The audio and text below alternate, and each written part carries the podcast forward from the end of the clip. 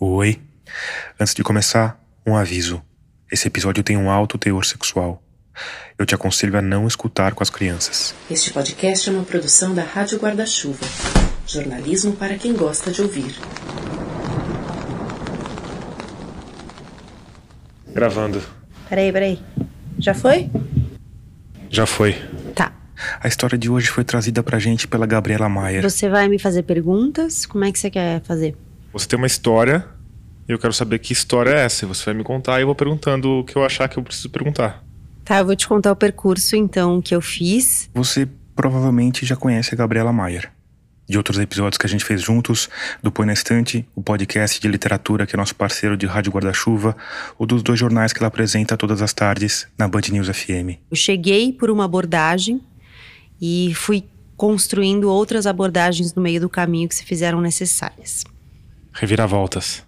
Uma amiga me contou de mulheres que viviam em áreas periféricas de Salvador e estavam fazendo trabalhos em aplicativos de relacionamentos. Vamos explicar então, porque aplicativo de relacionamento não é o Tinder. Não, são aplicativos de conversa. Então você entra lá, se cadastra e aí as pessoas podem tentar se conectar com você, você pode aceitar ou não, e é uma conversa por vídeo. Ok. Essas mulheres, elas estavam usando essas conversas no aplicativo para vender sexo. Sexo virtual, não tinha encontros reais. É, eu diria que é real, mas não tem encontros presenciais. Físicos. Não tem. Tá. Quando eu cheguei a essa história, eu cheguei por uma abordagem de empoderamento. Olha, essas mulheres, elas têm uma excelente relação com o sexo e com o corpo e estão fazendo isso para se emancipar, para ganhar autonomia financeira. Aí eu fui atrás dessas mulheres. Eu conversei com várias delas, elas não toparam falar por vários motivos. Um deles é que muitas das mulheres escondem o que fazem para as famílias, para os amigos. E outras não quiseram falar porque todo o tempo que elas têm, elas usam para ganhar dinheiro nesse trabalho. Uau. Bom, uma topou falar comigo. Pronto, começou a gravar aqui. Nós vamos tratá-la de Pétala, tá? Que é, a- é o nome que ela usa no aplicativo e ela pediu para eu usar esse nome. Pétala. Isso. Pétala, você pode contar um pouco sobre você? Dizer o que você acha que tudo bem as pessoas saberem sobre você? Bom, eu tenho 43 anos, sou separada, tenho uma filha de 16 anos, estou sem emprego fixo e tenho eu por mim. Como você chegou nessa opção de trabalho? Como você descobriu? Eu estava trabalhando em um restaurante, de, restaurante de praia. A Pétala contou que durante a pandemia eles reduziram o tamanho da equipe e que ela acabou sem emprego. Mas que no último dia de trabalho, uma cliente de quem ela tinha ficado amiga A gente pegou amizade, a gente conversava, ela me dava gorjeta, enfim. veio com uma conversa um pouco diferente. Você é muito bonita. Aí eu fiz, obrigada. Aí ela fez assim, posso te fazer um convite? Aí eu fiz assim, depende. Aí deu contato pra ela. Algum tempo depois, a cliente misteriosa entrou em contato com a Pétala. Disse que trabalhava numa agência E que essa agência fazia treinamento de streamers. Ou seja, treinava as mulheres para fazerem performances, para fazerem contatos e para fazerem lives e conversas virtuais. E que tava precisando de pessoas assim, extrovertidas como eu. No começo, a Pétala desconfiou. Essa mulher louca, como assim, meu Deus? Gente. Aí a mulher mandou o Instagram da agência em questão, a Pétala entrou pra dar uma conferida. E fui vendo que não era nenhum bicho de sete cabeças. Que poderia ser interessante. E acabei clicando no link que eu caí em um grupo e, e pronto, já tava lá. E o que você acha que te levou a topar? Primeiro eu achei que era fácil. Ela me disse, é só conversar com eles e pronto. Ainda em casa, no conforto da sua casa, no horário que você quer. Falei, ah, tá ótimo. Vamos lá, vou encarar. Isso faz quanto tempo? Isso foi janeiro, desde janeiro. Essa empresa para qual você trabalha faz o quê? O que, que acontece? É uma agência, digamos que ela é intermediária entre a gente e o aplicativo. Porque o aplicativo ele não é brasileiro, o aplicativo ele é coreano.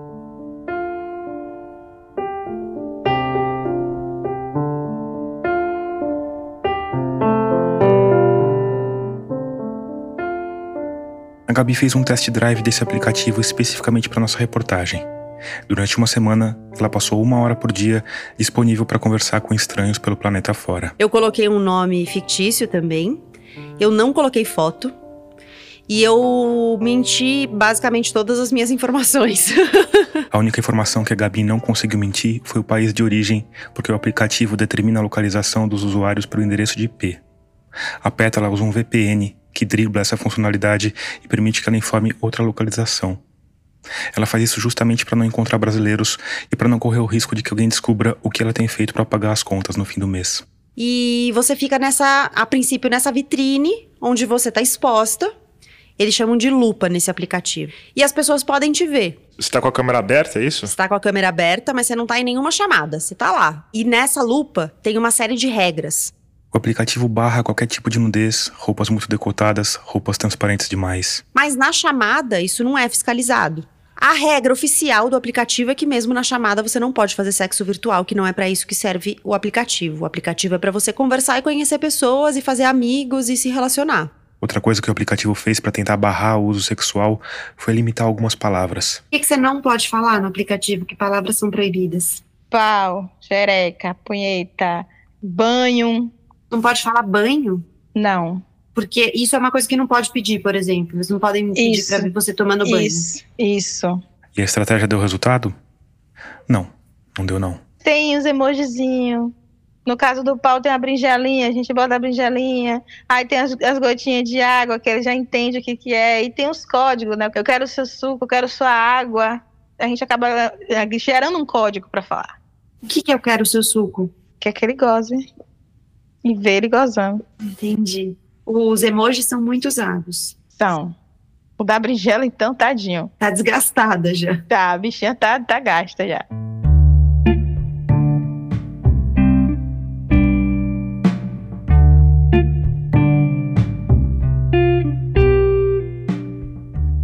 Me conta, aí você entrou na lupa, ficou lá. Com que roupa você tava, Gabriela? Eu tava com uma camiseta branca. Eu fui o mais básica possível. Ai, mas que sem graça. Você perdeu uma oportunidade de colocar um vestido vermelho, né?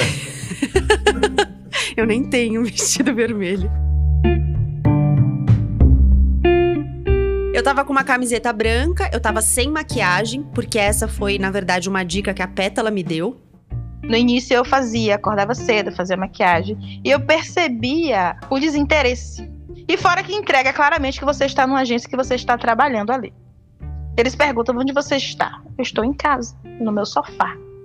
E se você está no sofá da sua casa toda maquiada, você vai chamar atenção. E eles não querem as que trabalham na agência. Aí eu descobri isso logo no início, porque teve o carnaval e aí tem as brincadeiras, né, que acontece dentro do grupo. Tipo, ah, hoje eu quero todo mundo vestido de, de coelhinha para trabalhar no aplicativo de coelhinha. E aí quem fizer a fantasia mais bonita vai concorrer um pix de tanto. E tipo, se entrar no aplicativo de coelha, vai chamar atenção, porém eles vão ficar cismados, eles são muito cismados.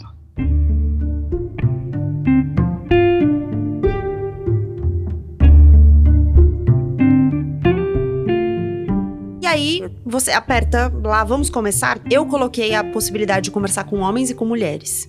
E só apareceu uma mulher. Foi a primeira pessoa que interagiu comigo. Ela me chamou, ela tava ali pra fazer sexo virtual. Como é que ela era?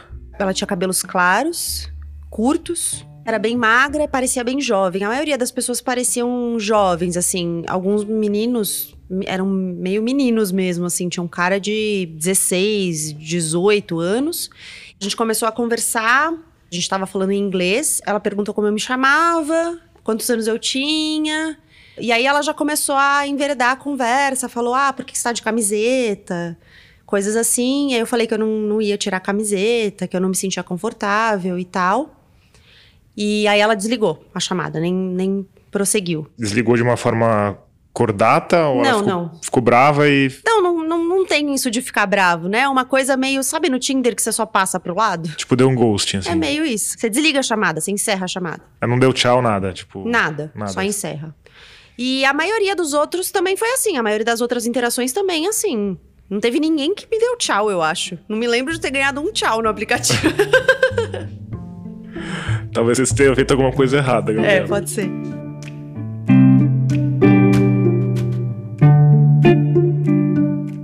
Essa foi a primeira. E aí. Aí, enfim, eu tive outras experiências. No geral, as chamadas eram muito curtas, porque muitos homens entravam quando viam, por exemplo, que eu tava de camiseta de gola e tal, já desligavam. É, eu tive uma experiência muito ruim, que foi um cara que já. Eu atendi a ligação, ele já estava pelado na frente da câmera. E eu, fiquei, eu levei um susto, né? Não esperava. Não dava para ver o rosto dele. Ele estava totalmente sem roupa. E, e foi isso. De pau duro ali. Uhum.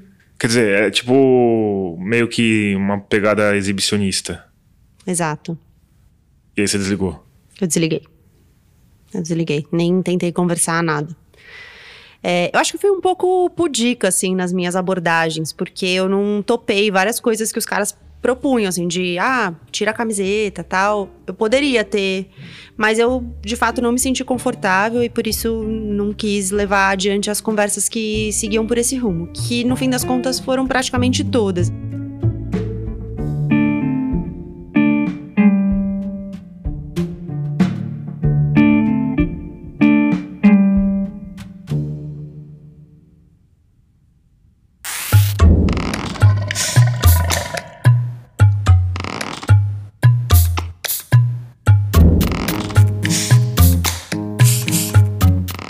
Sou Tomás Chiaverini e o episódio 72 de Escafandro já começou. Nele a gente vai falar sobre uma nova categoria de venda de sexo que não começa nas calçadas, nos bordéis ou nos bares e nem termina em hotéis, motéis e estacionamentos. Uma venda de sexo que começa e termina no mundo intangível e globalizado da internet. Antes, eu preciso te lembrar que a Rádio Escafandro é orgulhosamente mantida por um grupo de humanos luminosos que apoiam o projeto financeiramente. É só por conta deles que o podcast continua no ar e que a gente consegue contratar colaboradores como a Gabriela Maier. Então, se você gosta do podcast, se ele já faz parte da sua rotina, se você quer episódios melhores e até com mais frequência, vem fazer parte da nossa campanha de financiamento coletivo. Para fazer isso é rápido, fácil e seguro.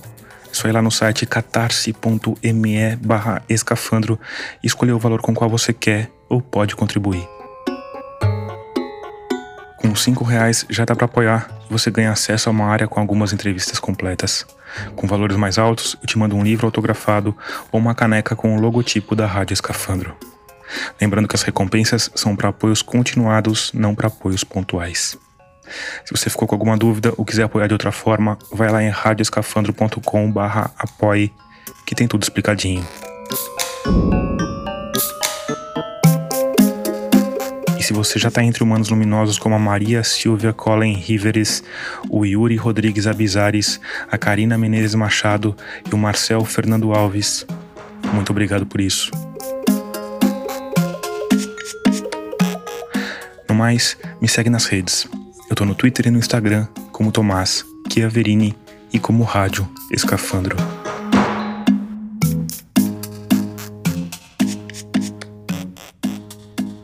Essa prática de usar uma câmera ligada à internet para interações que nem sempre são cobradas, mas que quase sempre tem a ver com sexo, recebeu um nome: Camming.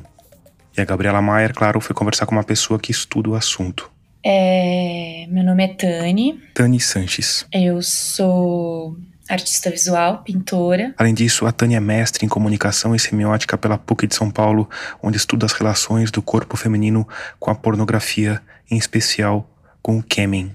Além disso, eu sou mãe e não sei mais o que dizer, não. Você pode explicar o que é Kemen? Kemen é um tipo de interação entre uma modelo e observador e observadores, pessoas que entram numa plataforma. Essas pessoas podem optar pelo anonimato, quem está assistindo, ou conversar diretamente com essa pessoa que está ali apresentando um show. E aí, normalmente, pode ser um show de sexo, de striptease. Necessariamente tem uma pegada sexual? Tem sempre o subtexto, assim, sabe? Mesmo que vá para um outro lugar, um lugar só de conversa, um lugar que cria um, um laço de intimidade ali próprio, tem um subtexto de sexo, eu acho. A relação da Tani Sanches com o Kemen passa pela área acadêmica, mas não se restringe a ela. Não é só de observadora, mas também de uma mulher que participou enquanto modelo, de consumidora também, de curiosa, de estar tá ali tentando entender que, que tá todo mundo ali fazendo, ou buscando, ou conhecer um, um lugar que a sexualidade traz, assim, para as pessoas que, que é muito próprio, assim, sabe? É muito. para mim, eu vejo que ajuda a construir, assim, a, gente, né? Quem a gente é, assim. Bom, é, na sua pesquisa você conta que você partiu de uma experiência pessoal, né? De você é, usar esse espaço como uma camgirl. Você pode contar um pouco sobre isso? Sobre a minha experiência? É. Tá, claro. É, eu acabei descobrindo camming por causa do meu trabalho de pintora. Eu gosto muito de pensar o corpo humano, a nudez é o que me interessa mesmo, corpo, corpo, corpo e nem sempre eu tinha disponível a presença de alguém ali que pudesse posar para um desenho de observação ou uma pintura, um retrato. E aí eu olhava para pornografia, assim. Depois de um tempo eu já comecei direto na pornografia porque começou a virar uma chavinha de interesse e curiosidade em mim. E aí um dia eu caí num site que eu não entendi direito, que eram vários quadradinhos, vários pedaços de corpos, mulheres. E aí eu me dei conta que aquilo era uma coisa que estava acontecendo ao vivo. Então cada quadradinho era um quarto de uma mulher. Falei, meu, eu tô olhando o quarto de uma multidão, como pode? E tinha uma galera junto. Então eu tava olhando aquela menina ali, sei lá, meio tentando descer o sutiã, tirar a blusa, e tinha, sei lá, 6 mil pessoas vendo aquilo ali comigo. Aí eu ficava muito impressionada. Eu falava, cara, que doido. Tipo, eu tô dividindo esse segundo com essa, esse monte de gente, sabe? E aí começou a me dar uma curiosidade de saber quem que eram aquelas pessoas que estavam ali assistindo e quem eram aquelas pessoas que estavam ali se mostrando e qual é a relação que elas criavam e enfim. E aí eu comecei a desenhar, a pintar, tirar vários prints. E aí um dia eu fiquei com vontade de ver o que, que acontecia. E aí eu fiz um login. Na época fiz com meu companheiro, então a gente entrou junto, meio curioso, assim, meio, ah, como é que é? Vamos ver. E aí eu comecei a entrar sozinha, comecei a ficar mais familiarizada com a plataforma que eu estudo, que eu entrei ali, que chama Chaturbate. Não sei se eu posso falar o nome, pode? Fica à vontade, Tani. Que chama Chaturbate.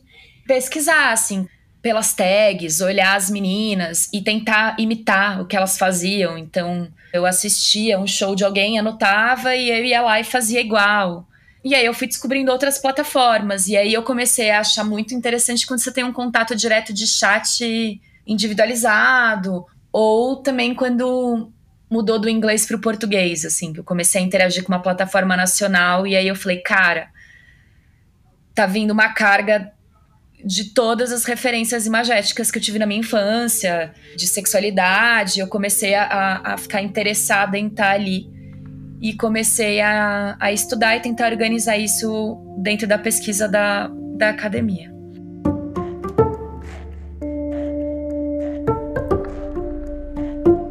A dissertação de mestrado da Tani se chama A Reinvenção dos Corpos Femininos nas Plataformas de Kemen, uma aproximação indisciplinar entre pornografia, arte e outras impossibilidades. O link está na página do episódio no nosso site radioscafandro.com.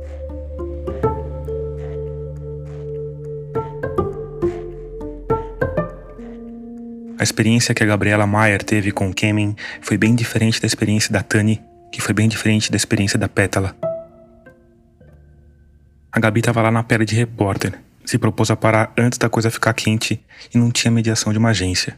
Uma mediação que, no caso da Pétala, começou com o recrutamento, depois passou por um curso, que durou uma semana. Tem a CEO, que ela treina a gente como se comportar, como falar, como botar a mão, assim, videochamada, todo mundo. Quais são os, as dicas que elas dão, que eles dão? Ó, ela fala muito para você falar manso, ser delicada. Você conversa com outras mulheres nesse treinamento? Eu não, porque eu sou antissocial e eu, e eu vi algumas pessoas do mesmo DDD que eu e eu não queria contato. Mas com as coordenadoras, sim. Ela dá uma lista de palavras em inglês para você testar o inglês. Como a Petra não fala inglês e também não está interessada em brasileiros, a comunicação nas conversas dela é feita sobretudo por texto. O próprio aplicativo oferece uma ferramenta de tradução, mas de qualquer forma a agência sugere que as associadas aprendam algumas palavrinhas em inglês para quebrar o gelo. Good morning, how are you? Porque tem uns preguiçosos que não gostam de digitar, então eles ficam, ah, habla inglês? Não. Habla espanhol? Não, habla espanhol. Escreve aí, bota assim mesmo, escreve aí. Não tá com vocês também, não tô não. aí elas ensinam a gente algumas palavras em inglês, algumas frases em inglês. E sempre sobre a vestimenta, ela quer que todo mundo esteja bem maquiado, bem arrumado, coisa que eu não faço. Porque o meu público, por eu ser morena, eles não gostam de maquiagem, eles não gostam de filtros. Então eu não me maquei, eu sou natural, eu boto um rímelzinho, um gloss e pronto. Então eles falam, você tá com filtro? Eu falei, não, não tô com filtro. Nossa, sua pele. Eu falei, pois é. Aí vem os, os apelidos, né? Chocolate, marrom bombom, não sei o quê. Que eles são bem taxativos, falam mesmo. Adoro chocolate, já vem bem direto. Além dessas dicas mais objetivas, algumas devidamente ignoradas, a agência também deu instruções mais subjetivas. Perguntar da vida deles, que eles são carentes, se interessar por eles. Que realmente funciona, eles começam a conversar, eles começam a falar. Eles realmente são carentes, a verdade é essa. São pessoas carentes. São pessoas casadas, algumas, mas são pessoas carentes, pessoas sozinhas. Você se lembra a primeira vez que você fez esse trabalho? Como foi? Como você se sentiu? Foi horrível. foi péssimo. Foi uma pessoa extremamente grossa. Porque, tipo assim, você chega na lupa, você fala oi, tem que falar mansinho, tem que falar suave. E eu não vou mentir, eu ver grosseria comigo, eu faço igual. E tipo, ah, tire a roupa que eu vou legal. Eu falei, não, não é assim não. Você tá pensando que você tá onde? Aí ele faz: Eu estou pagando. Eu falei: Você tá pagando pra quê, meu amor? Eu estou aqui pra me divertir. Você está aí pra se divertir. Você acha que eu vou me divertir com essa sua cara de Judas? Falando assim mesmo. Aí ele: Ah, me desculpe. Porque o que eu pensei, eu falei: Pois é, você vai ficar pensando que eu vou pra outro. Tchau. Os primeiros foram assim, sabe? Muito grossos. Mas ao que tudo indica, essa pancada inicial foi só azar de principiante. Eles, maioria das vezes, são bem gentil, são bem educados, falam assim suavemente. Tem rola assim umas coisas assim meio bizarras, meio maluca, mas é só fingir que não tá vendo e tá tudo certo. Você já sofreu racismo no aplicativo? Sim, sim. Na lupa, eu falei com ele, dei bom dia. Ele não falou nada, eu fui, desliguei. Eu fico no máximo 10 segundos na lupa. Aí ele foi lá no meu privado, lá, digitar, disse que não gostou de mim. Que eu era negra, que não gostou de mim. Eu falei, tudo bem, é só não falar comigo. Se você não gostou de mim, por que você tá falando comigo aqui? Ah, eu queria que você soubesse. Eu falei, pronto, eu já sei, muito obrigada.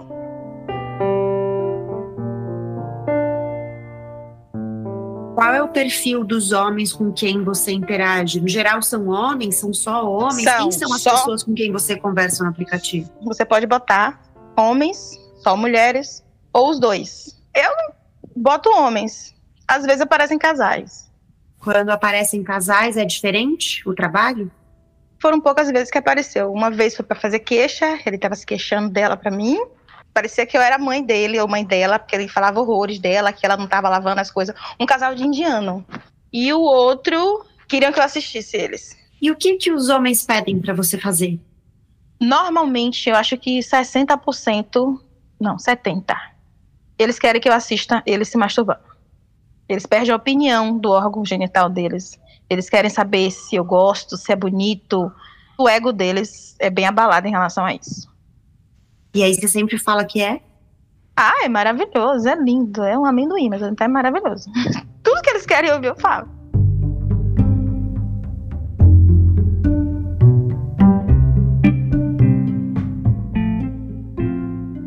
Existem basicamente dois jeitos de ganhar dinheiro no aplicativo. Primeiro, por tempo. Em geral, quem faz a chamada paga para o aplicativo.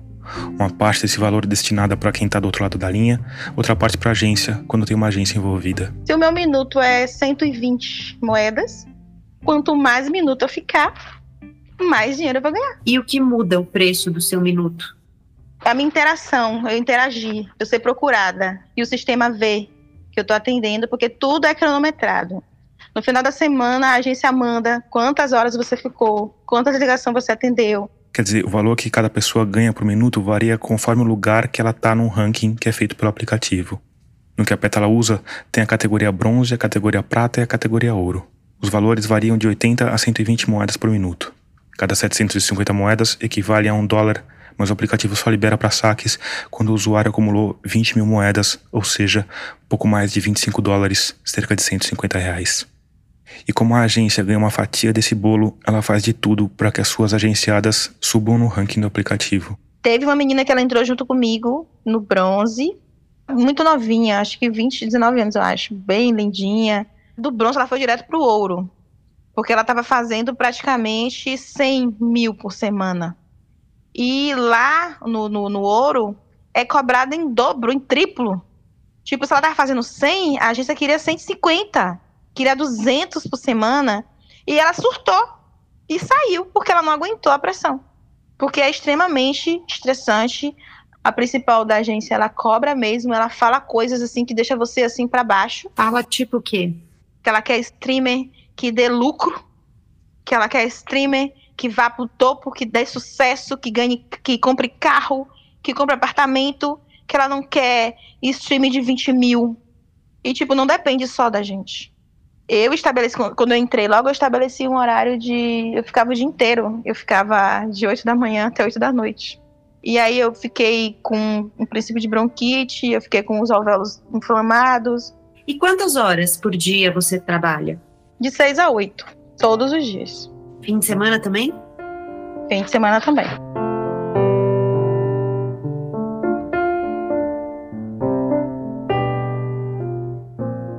Mas além do tempo, tem uma outra forma de ganhar dinheiro nesse sistema. Com presentes. Esses presentes são emojis que valem dinheiro. Tem ursinho, coraçãozinho, esses emojizinhos normais são os mais baratos, tem os mais caros, que são. Tem joia. No caso, a fotinho né, de uma joia, a fotinho de um carro. O mais caro é um foguete, que ele custa 10 mil moedas. Ainda não ganhei, né? Os presentes são uma parte importante desses aplicativos. Segundo a Tani Sanches, tem alguns em que o usuário não paga por minuto e o único valor envolvido vem dos presentes. Você vai entrar na minha, na minha sala, vai ter um cardápio de coisas que eu faço. Desde fetiches até coisas do tipo, ah, mandar um beijinho, falar o seu nome, mostrar o meu peito, me masturbar, me masturbar com um determinado brinquedo, pôr um salto alto, fumar um cigarro. Tudo tem alguém que tem um tá lá no cardápio. E aí tem uma dinâmica também de articulação dos espectadores, porque esse site não é um site exclusivo, então você não fica numa chamada um a um. E aí tem, por exemplo, a articulação do, da galera da, do chat, de todo mundo dar um pouquinho para chegar no valor que a menina pediu para ela fazer o show. Então, tipo, ah, hoje eu vou fazer um show que eu vou, sei lá, cantar labamba e me depilar.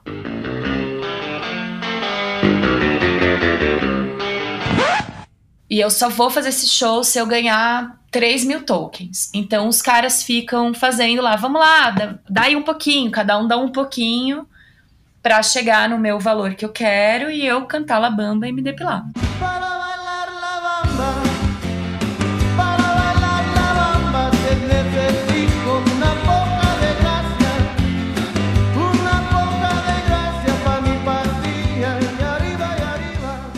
Então, assim, tem esse discurso da, do aplicativo de que é um aplicativo de conversa, mas ele parte de partida já é uma coisa que tem alguém pagando, alguém recebendo sempre, certo?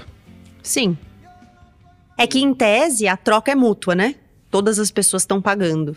Às vezes você faz, às vezes você recebe. Entendi. É que nesse caso você tem um grupo de pessoas que estão ali trabalhando, então elas não fazem. Elas não vão gastar o dinheiro delas, elas vão sempre receber. Quer dizer, a partir do momento que existe essa relação, essa possibilidade de alguém ganhar dinheiro com sexo, de alguém pagar por sexo, você inviabiliza outro tipo de conversa, certo? Como você me falou, você não tem como você conversar com alguém porque você está só conversando, porque não tem ninguém querendo fazer isso. O capitalismo automaticamente leva a coisa para esse caminho.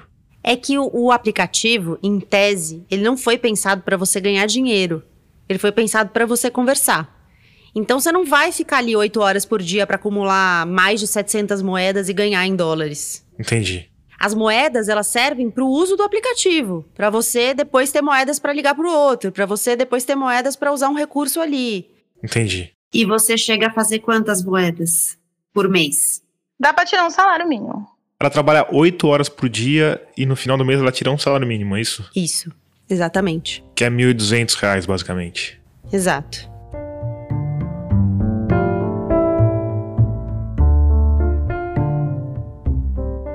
A loucura é ter alguém que se disponha a passar oito horas por dia naquele lugar por tão pouco dinheiro como o caso da Pétala. É isso, né? É isso. Mas não é tão pouco dinheiro assim, né? Tem muitos trabalhos no Brasil que pagam um salário mínimo. Sim, mas para alguém que tá no Vale do Silício é. Ah, sim. Certo? O cara, o cara que criou o aplicativo, se a gente tá dando de barato aqui que a intenção era essa mesmo, ele não colocou na conta dele que poderiam ter pessoas para quem aquilo ia virar uma, uma profissão, certo? Certo.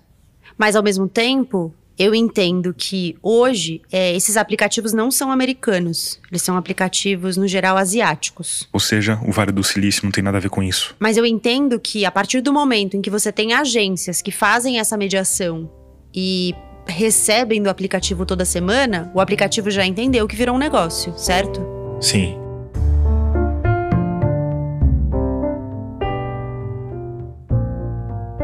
Qual foi o presente mais caro que você já ganhou? O mais caro eu ganhei o colar, 4 mil moedas. Pouco mais de 5 dólares ou uns 30 reais. E você consegue perceber o que faz você ganhar mais ou menos moedas? Sim. É, como é bastante estrangeiro, eles são bem, digamos assim, são bem ousados. E tipo, quanto mais ousada, você ganha mais, porque você tá de acordo com o que eles querem. Entendeu? Tem coisas que Tani Sanches de volta. atraem mais espectadores, mais pessoas para minha sala. Sei lá, poses que eu faço ou coisas que eu mostro. E aí você vai criando essas formulinhas assim, e aí talvez nesse sentido de você é o pedacinho ali, sabe? Você é a bunda, você é o peito, você se bota num papel mais de objeto ali, de forma, sabe? Para ser vista. Você pode dar um exemplo de algo que atrai mais pessoas? Hum, para mim, por exemplo, eu sentia que tinha muito mais gente que aparecia quando eu tava deitada na câmera. Sabe essas pinturas dessas Vênus, que são essas mulheres em repouso, que aí forma um contorno meio cintura e anca, assim? Quando eu tava desse jeito, nessa posição, eu sentia que vinha muito mais gente do que, por exemplo, quando eu tava sentada tentando mostrar um decote sabe? Mas acho que diz mais sobre um desenho ali desse corpo na tela, que faz uma referência a uma imagem que já foi mais sexualizada, assim, do que a minha anatomia, por exemplo.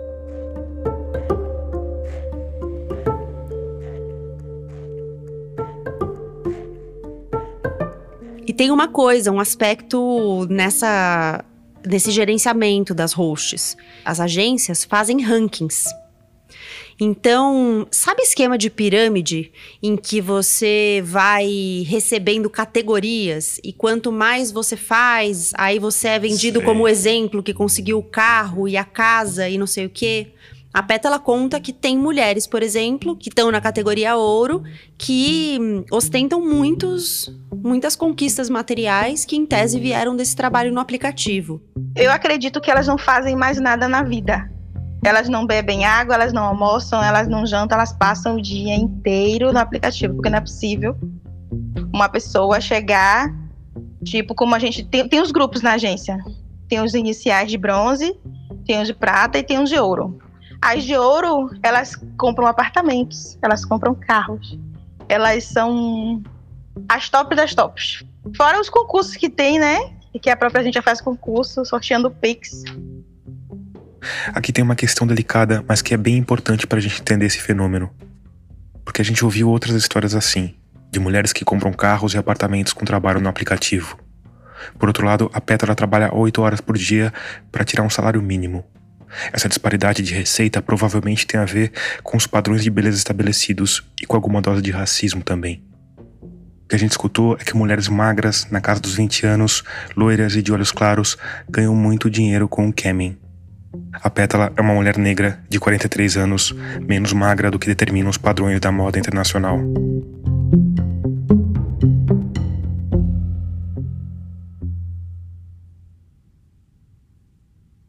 A gente é orientada a não dizermos que somos contratadas para isso. A gente é uma pessoa normal ali que tá atrás de diversão, que nem eles. Alguns sabem, alguns perguntam, te bota na parede, a gente se faz de ofendida, mas não pode contar. Não pode porque é uma regra? Isso. Não pode contar que nós estamos ali para fazer desgastar o dinheiro, né? Porque é isso que nós estamos lá, porque eles botam cartão de crédito assim que eles entram na conta. E esse cartão, ele é praticamente, toda vez que ele entra, vai descontando da conta dele. E tipo, a gente pede presente, a gente conversa, puxa a conversa, pergunta como é que tá, quer saber da vida dele. E até ele perceber que ele tá sendo mundibriado. Entendeu? Entendi. E quem são os mais generosos? As pessoas mais generosas? São casados tristes e deprimidos. Eles têm sempre uma queixa e a gente tem que ouvir, né? A gente faz tipo que uma análise. Tem alguns mesmo que eu tenho fixos que eles conversam, ficam batendo papo meia hora.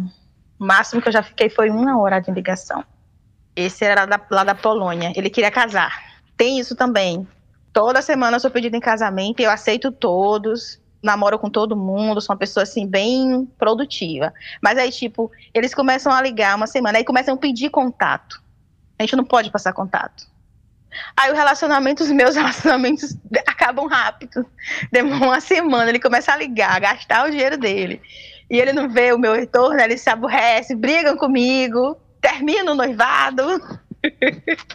Acho que uma da, das coisas interessantes do Kemen, quando ele tem esse cunho sexual mais escancarado, assim, ele é uma pornografia que joga com a veracidade. Então, aquele homem que tá ali interagindo com a modelo, ele tá no papel do ator também. Então, ele tá conquistando aquela aquela mulher. Então aquele quarto às vezes é um quarto de mentira, é um cenário.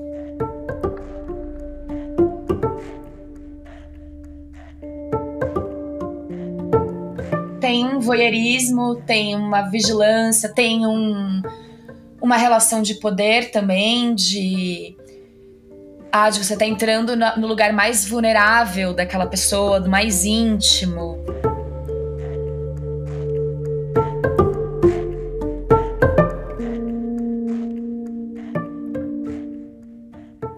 Você falou que no início, né, você teve algumas experiências ruins, que os caras chegavam pedindo para você tirar roupa. Muita gente pede para você tirar roupa? Sim, muita. E você muita tira? Gente. Às vezes, se eu sentir vontade, eu tiro. Ele daí fala, depende do que. Eu falei, se eu sentir vontade. Ah, mas foi não. Aí, cadê sua competência agora? Eu desafio ele. E cadê sua competência agora? Se eu sentir vontade, eu vou tirar. Aí eles se sentem, né, desafiados e a maioria das vezes eu tiro, porque eu senti vontade de tirar. Como a gente falou lá no começo, a Petra usa um sistema que permite que ela entre no aplicativo como se estivesse na Turquia. Isso tem uma série de consequências. A primeira é que ela acaba se relacionando mais com homens da Europa e do Oriente Médio. A segunda é que esses homens têm particularidades. Os homens que, com quem você se relaciona lá são, no geral, brancos? 90% brancos, loiros, dos olhos azuis. Inclusive, eu tenho um que ele é inglês, ele é todo ruivo. Inclusive, ele me falou ontem que se ele aparecesse na minha porta, o que eu ia fazer? Eu quase tive um troço. Ele, ele Acha liga que tem mim. risco dele aparecer na sua porta? Não tem risco porque ele não sabe nada de mim, só o que eu contei. Mas, tipo, se ele resolver. Ai, meu Deus. E ele é ruivo, ele tem uma barba ruiva. Ele é descendente dos vikings. E, tipo. Meu Deus do céu. Ele pediu pra casar comigo no domingo. E eu aceitei, claro, que eu sou uma pessoa assim. Estou muito feliz. e aí agora ele liga quase todos os dias. E eu gosto muito, né? Pra você é bom, né? É ótimo, é ótimo. Só que ele não dá presente. Ele mesmo fala que o presente é muito caro. Eu falei, não, não precisa. Só te ver já está bom. Ah, não rolou um anel de noivado, então? Ainda não, mas assim, eu vou cobrar. E quantos noivos você já teve? Acho que uns cinco. E aí você, minha ouvinte cética, tá pensando que é tudo parte da brincadeira, do jogo de cena, que nenhum gringo maluco vai se dispor a casar com uma desconhecida que conheceu num aplicativo de sacanagem. Bom, Assim, a atenção que ele me dava, ele fazia planos. esse foi um italiano. 25 anos. Ah, meu Deus, que homem lindo. Educado. Nesse caso, a coisa foi tão longe que num domingo de junho, a Petra teve de conhecer a família do rapaz num jantar. O pai não conversava muito, não, mas a mãe perguntou um bocado de coisa. Quer dizer, eles jantaram, na Itália. Eu morava com quem, o que é que eu faço? É coisa de mãe, né? A Pétala, de Salvador, só respondeu ao que perguntaram, sorriu na frente da câmera e tentou não parecer assustada demais. Uma senhorinha. Ela falava assim, bambina, cuide de mim, filho. Eu ficava, ai meu Deus, minha senhora, pelo amor de Deus. O jantar, claro, estava inserido em um planejamento de longo prazo. E começou a falar de ver casa. Se eu poderia ter filho, eu falei assim, meu Deus, eu com 40 anos vou ter filho aonde? Claro, amor, sim. Ah, eu quero ter dois filhos, porque eu não tenho. Essa parte é mentira. A Pétala tem uma filha de 16 anos. E ele estava se formando ia vir pro Brasil. Ele, na verdade, ele vai vir. Ele vai para São Paulo, que ele já tinha, já tava com a empresa encaminhada e tudo para vir. Sem mim, mas ele vai vir. Já imaginou se ele vai a Salvador e vocês se encontram? Ai, eu infarto, ele é tão lindo. Mas é muito pegajoso, muito pegajoso. Nossa, ele queria que eu ligasse pra ele todos os dias. Se eu não fosse assim, com minha cabeça tão centrada, eu ficaria perdida, viu? Só que ainda bem que o tempo me fez sábia.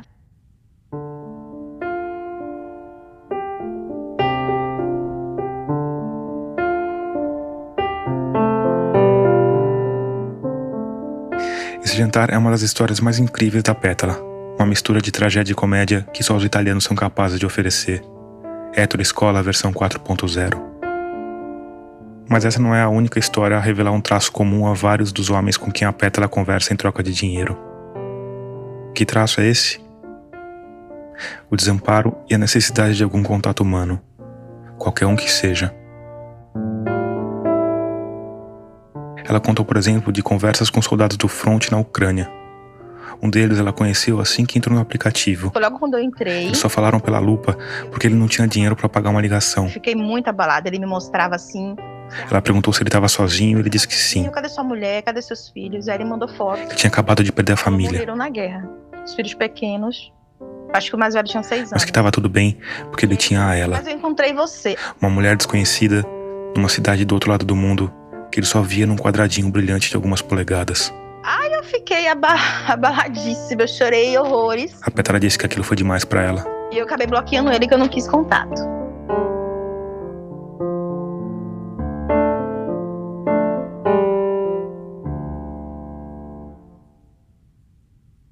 Tem um que ele é operário, ele trabalha no- na mina. Seis horas da manhã, ele tá me ligando, que hora que ele tá saindo.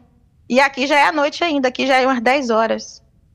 Aí ele conversa, conversa. Outro dia ele me mostrou a mina, um lugar escuro, extremamente escuro. A luz só do capacete. Falei, como é que você consegue viver aí dentro? Ele, eu não sei quando é dia, eu não sei quando é noite. Falei, pra que isso tudo? Você não tem filho, você não tem mulher, você. Por que esse sacrifício todo? Ele todo, todo escuro, assim, preto, né? Porque fica bem preto. Aí ele, é porque eu aprendi assim. E pra mim tá bom. Ele é de onde? Ele é da Turquia, mas ele não, não, não vive lá. Ele vive na Itália. Países Baixos, como é o nome, meu Deus? Holanda? Holanda não. Holanda é o, o que queria casar. O de cinco filhos. A Ele ligação tem mais cinco longa. filhos e quer casar com você? É, pedi em casamento. Só que eu não pude aceitar, né? Eu falei, não, esse daqui eu não posso. Não, esse daqui não. Por quê? Aí- Porque eu senti muita sinceridade nele, ele me mostrou os filhos. Estavam todos dormindo, pequenos. E ele foi sincero. Eu preciso de uma esposa que goste de criança e que me ajude a criar eles. Falei, essa daí não sou eu. Aí ele falou, você tem filhos? Eu fiz, não, não tenho filhos. Nem sou muito fã de criança. Aí ele mostrou a menina, a menina que estava acordada. Aí branquinha, lourinha, um trocinho, aí mostrou a casa inteira um lugar assim frio, bonito, as árvores bonitas. Eu gostei do lugar. Aí ele trabalha com TI, negócio de computador. Aí ele disse que de manhã levava as crianças para a escola e ia para o escritório. E à tarde pegava e levava para casa. O mais velho com oito anos, imagine. E fiz assim, não. Esse foi outro que criou grandes planos e expectativas. Se eu for pro Brasil, eu vou ter que levar as crianças. Então é mais fácil você vir. Fiz assim, meu Deus do céu. Ele ligou uma vez, foi quando a gente se conheceu. Falamos 40 minutos. Ganhei na loteria, né? Foi antes da Páscoa. Aí no outro dia ele ligou novamente e falou uma hora. Aí eu fiz, meu Deus do céu. Aí ele ficou pedindo contato, ficou pedindo WhatsApp. Eu falei que não ia dar. Aí ele também parou de falar comigo. Ele parou de falar com ela. Provavelmente ficou ofendido. Porque no fundo, os homens que procuram as mulheres de aplicativos desse tipo podem até estar em busca de sexo virtual. Mas não é só o sexo virtual. Porque isso se resolve com a pornografia. O que está em jogo aqui são coisas que a pornografia por si só não pode oferecer. Porque tudo bem, ninguém tá se encostando, se beijando, se penetrando. Mas esses corpos, eles são afetados por aquela experiência, né? Tani Sanches. Você tá recebendo outros tipos de, de, de afetações ali. Você tá olhando, seu batimento cardíaco muda, transpiração, produções das serotoninas, dopaminas, ocitocinas. Você vai se masturbar ou não. E tem o toque também, se for para pensar, do próprio corpo, né? Porque a masturbação tá ali em boa parte da, das relações que são construídas ali no Kemen, né? Tanto da menina que tá como modelo e que de alguma maneira tá ali se masturbando, se mostrando pro cara, quanto do consumidor que tá ali também tendo uma, uma reação física. Então, essa experiência, ela tá no corpo, ela, é, ela é, ela é real ali para aqueles dois corpos, sabe? Quer um exemplo? Jovens que estão iniciando seus hormônios, né? Com dúvidas sexuais para perguntar são jovens virgens. Sim. O último caso mesmo, ele disse que tinha 18, mas eu tenho certeza que ele não tinha. Ele estava interessado na filha da funcionária da casa dele. E ele queria saber de mim como é que ele chegava nela, que ele queria pegar ela durante a noite. Imagina a minha responsabilidade para tirar da cabeça dele que não era assim que funcionava, que não, não, que isso é feio, que isso não é legal. Eu creio que eu consegui, porque ele era muito obediente. Tudo que ele ia fazer, ele me falava. Imagine eu ensinar a esse menino a se masturbar para ele aliviar a descarga hormonal dele com ele mesmo. Então eu me senti bem responsável, sabe? Me senti bem, porque ele, ele, ele entendia tudo que eu falava. Eu falei, não, deixa ela lá. Ah, mas ela gosta de mim. Eu falei, como é que você sabe que ela gosta de você? Isso é só entre você e você, ela não tem nada com isso. Aí ele falava, tá bom, então, não vou mexer nela, não. Eu vou dar um chocolate para ela. Eu falei, não, não deixa chocolate, deixa ela lá, nem fale com ela. E quando ele conseguiu fazer a primeira masturbação dele, ele se sentiu mais aliviado. E aí ele me falava, eu posso fazer isso todos os dias? Eu falei, sim, você chega na escola, tranque a porta do seu quarto, fique lá sozinho e se entenda com você. E aí depois ele parou até de falar da menina e se entendeu me melhor e me deixou em paz também, né? Se ele me deixou em paz, porque ele não tinha mais dúvidas. Você acha que ele aprendeu? Eu acho que ele aprendeu. Ele ligava a câmera para eu ver se estava certo. Imagine a responsabilidade.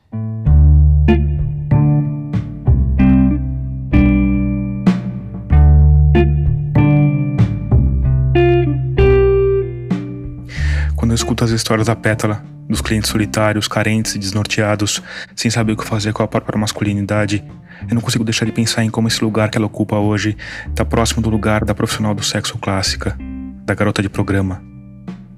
A tecnologia mudou muita coisa e deixou as mulheres menos expostas e menos vulneráveis. Prostituição é um, é um lance, né? Você entra dentro de um quarto com uma pessoa desconhecida para transar. É... Por outro lado, os papéis parecem ter mudado pouco. Tem um script, né? Que aí tem esse jogo que, falando da masculinidade, dessa feminilidade que é hiper questionável, assim, dentro do, de um sistema patriarcal, assim, mas tá, tá ali, sabe? Sim, mas tem um papel esperado para cada um. Tem as exceções também, né? Porque tem as meninas que vão pro lugar do fetiche. Mas eu acho que tem tanta opção ali, é um mundo tão grande, tão vasto, tão amplo, que você vai encontrando quem que você quer falar, quem vai te ouvir, quem vai te responder do jeito que você quer. Você vai achando as suas preferências, eu acho. Tem alguma coisa que você não topa fazer? Tem uns indianos que são bem surtados que pedem pra fazer cocô e fazer xixi. Que eles dão presente, eles querem ver. Tipo, um, Esse foi o pior que teve. Ele me deu um carro. Carro são 6 mil moedas. Mais ou menos 50 reais. Fiz. Ele passou, deu o carro primeiro, eu fiz, ele fez xixi. Aí ele pediu pra eu pegar. Aí eu falei assim: não, meu amor, sinto muito. Essa nhaca vai ficar anos da minha mão, nem morta. Aí ele começou a falar: eu te dou isso, eu te dou aquilo. Eu fiz: não, não vou pegar. Não. E não peguei, desliguei e acabei bloqueando ele. Esse foi o pedido mais esquisito que você já recebeu? Foi, foi. E fora as fotos de pé, foto do sovaco. O sovaco também? Sovaco, nossa, muito. Se for peludo, então eles adoram. Teve um que pediu para pintar minhas unhas dos pés de esmalte branco, que ele queria ver. Aí eu. Tá bom, ok, você quer que cor? Aí eu, eu já fiz unha aqui em casa, eu tenho muito equipamento, mostrei a foto, ele ficou louco. E aí eu mostrei, fui lá, peguei o esmalte, pintei a unha. Demorei tanto para pintar uma unha. E ele ficou feliz da vida, eu também. Você demorou para ele ficar mais tempo na chamada? Sim, claro. ele queria foto. Eu fiz foto, não vou mandar, não. Se você quiser, você liga, eu pinto ao vivo, não é melhor? Aí acabei convencendo ele, tipo, que eu demorei muito esse esmalte, passava, ficava ralinho, passava de novo. E ele lá encantadíssimo, vendo eu pintar minha unha do pé. E, tipo, esses dias mesmo, ele, um que já vem, ele, ele é fixo, né? Ele toda semana liga. Ele é um senhor, ele tem 69 anos embora ele aparenta ser bem frágil, ele é bem forte, ele é bem viril. Ele se masturba também. E tem essa caixa cheia de patinhos de borracha. Que ele dá banho nesses patinhos e pede para assistir. Ele bota lacinho, bota chapéuzinho. Esses patos vão uma pneumonia, que é quase toda semana ele bota esses patos para tomar banho. Estão bem limpinhos já. Bem limpinhos. É tanto que tem uns. É tipo aqueles patinhos de banheira, sabe? Que são pintadinhos de. Isso. Só que tem outros modelos. E, tipo, ele tá sempre pintando de volta, porque deve desbotar os coitados, né? De tanto lavar, né? De tanto lavar. E ele deve ter algum toque, alguma coisa, não é possível. E ele tem quantos patos? Ai, são muitos. É uma caixa, assim, tipo essa caixa de pizza grandona. São muitos patinhos. São muitos. Deve ter uns 50, 60 patinhos, é muito patinho. Tem muito sado também, tem sadomasoquista muito, muito, que quer ser escravo, que quer ser maltratado. Eu já vi um rapaz se queimando, dizendo que era para mim, e eu fiquei chocada também com isso aí. E os que querem ser escravos, o que, que eles querem que você faça? Eles pedem para humilhá-los, falarem, falar coisas sobre o pênis deles, sobre ele, humilhar, falar que eles são feios, que é pequeno. Uhum. E normalmente eu não falo porque eles não têm moedas, são pobres, eles me falam que os, os escravos são pobres. Eles ficam lá na lupa mendigando alguém para ser escravo. Tem muitas experiências dentro de uma plataforma de camming, assim. Tem experiências de um cunho de intimidade, assim, que, que me assustam. Por exemplo, tem uma cam girl que eu acompanho norte-americana, que é uma mulher trans. Ela deve ter os seus 70 anos. E todos os dias ela loga, depois do banho, ela chega de toalha e ela se maqueia, se arruma, olhando para a câmera, falando, respondendo umas coisas que a galera escreve e ela não tá dentro do, da dinâmica de gorjeta e de pagamento do site. Então ela faz aquilo por algum motivo que só ela deve saber.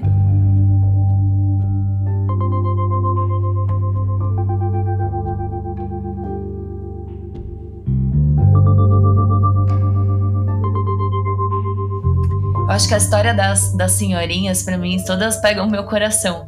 Mas tem uma mulher que é uma dominatrix há anos, assim, sei lá, uma americana do interior do Texas. Ela é dominatrix há, sei lá, 40 anos, 50 anos. E ela tá lá na plataforma. E aí fica ela, ela pelada, abraçada com a amiga, trocando ideia, conversando, dando risada. Aí, sei lá, alguém pede alguma coisa. Eu já vi novela, tipo, quatro, cinco meninas que organizam uma cena meio uma pornô chanchada, assim, um filme pornô, novela mexicana, pornô chanchada. Você vê que os desejos das pessoas passam pelos lugares mais diversos, né?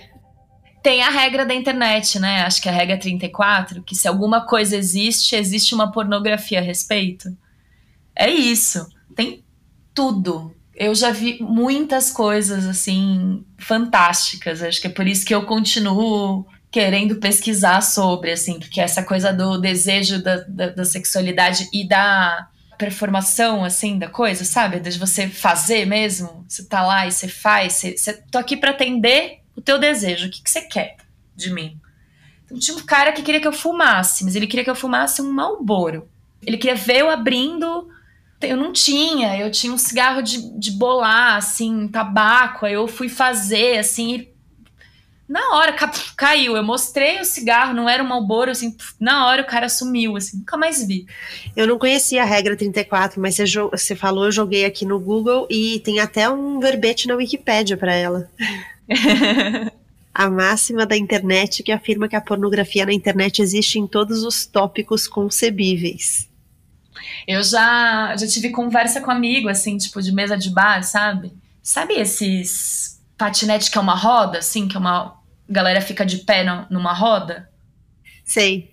Passou alguém assim na frente do bar e aí eu, algum amigo falou: Ah, esse aí não tem pornografia. Eu falei: Tem. Aí a gente achou: Tem, entendeu? Tudo, tem mesmo. E onde você fica nessa discussão sobre autonomia e opressão? Assim, como é que você vê isso? Ai, nossa, Posso te falar daqui a quatro anos, quando eu terminar o doutorado? Cara, Difícil essa resposta, né?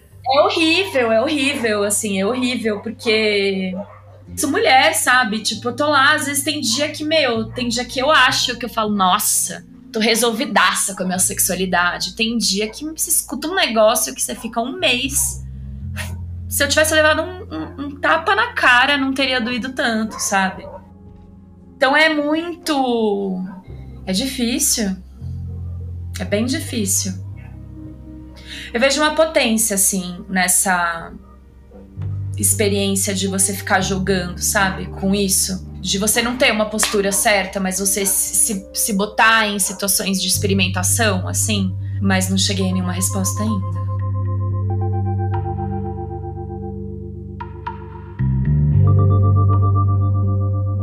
Essa briga entre autonomia e opressão, entre empoderamento e subserviência, tem acontecido também na irmã mais velha do Kamin, a pornografia. Porque você tem a indústria que começa com produtora, né? Aí você tem a internet, o conteúdo que você antes alugava na locadora ou comprava o DVD, agora tá lá de graça na internet.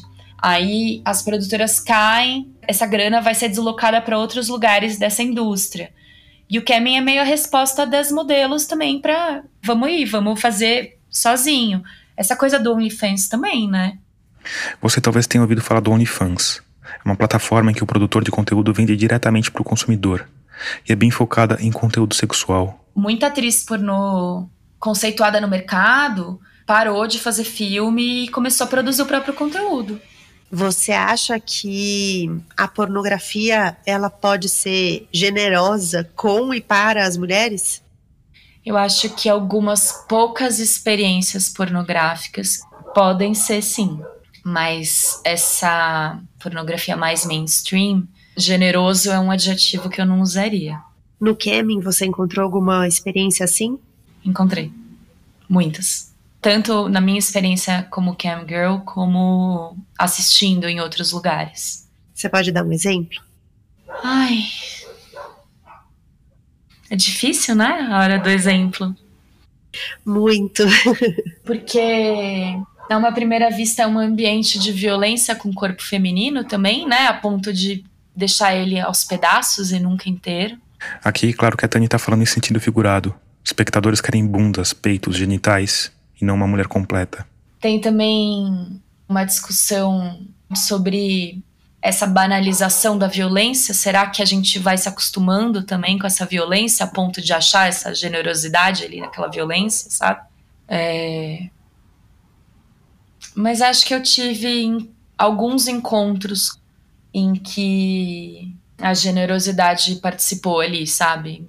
houve uma, uma conversa clara, um, os pedidos feitos de maneiras não violentas, em que o meu desejo também estava ali no jogo, mesmo que num jogo cênico, considerado.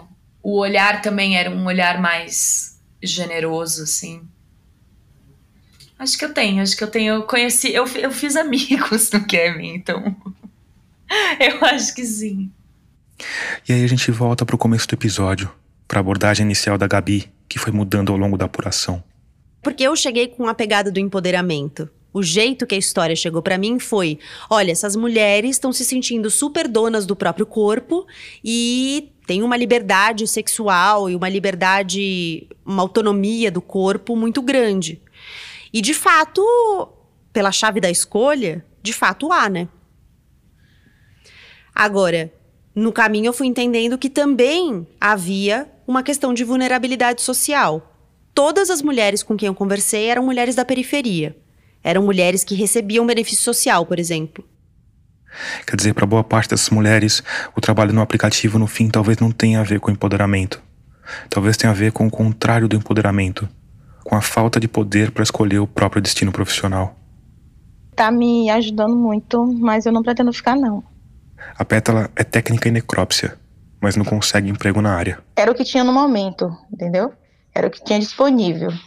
E eu fui para tentar ganhar ganhar um dinheiro para poder me sustentar.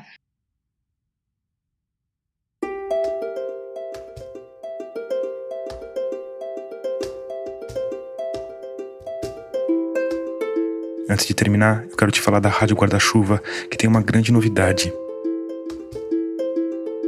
É que o podcast Ciência Suja acaba de entrar na nossa rede. Eles estão com uma temporada nova que já começa em grande estilo, com uma viagem para o interior do Amazonas para contar a história de um remédio experimental testado de maneira irregular como uma potencial cura milagrosa para a Covid-19 um experimento bizarro que envolveu um médico especialista em emagrecimento, uma empresa americana de tratamentos para calvície, uma influente família do Amazonas e uma duvidosa farmacêutica chinesa.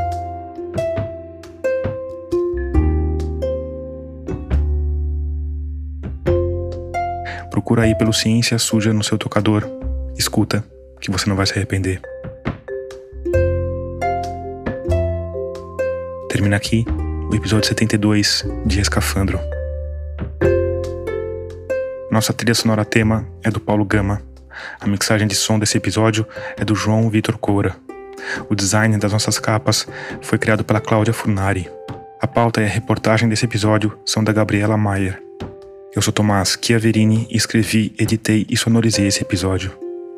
Obrigado por escutar e até o próximo mergulho.